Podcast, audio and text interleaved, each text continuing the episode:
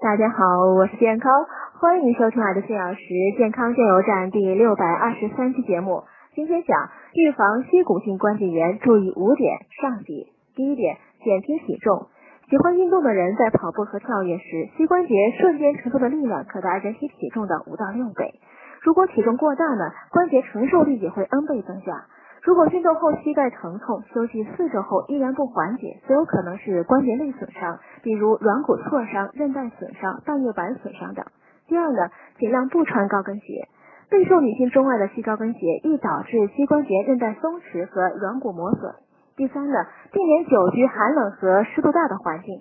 遇到阴霾湿冷的天气呢，关节炎患者会感觉膝关节酸痛，腿无力打软，所以因适应季节变化，及时添衣加被，减少室外活动，避免空调下直吹，空调温度呢也不宜过低，以此来预防关节炎。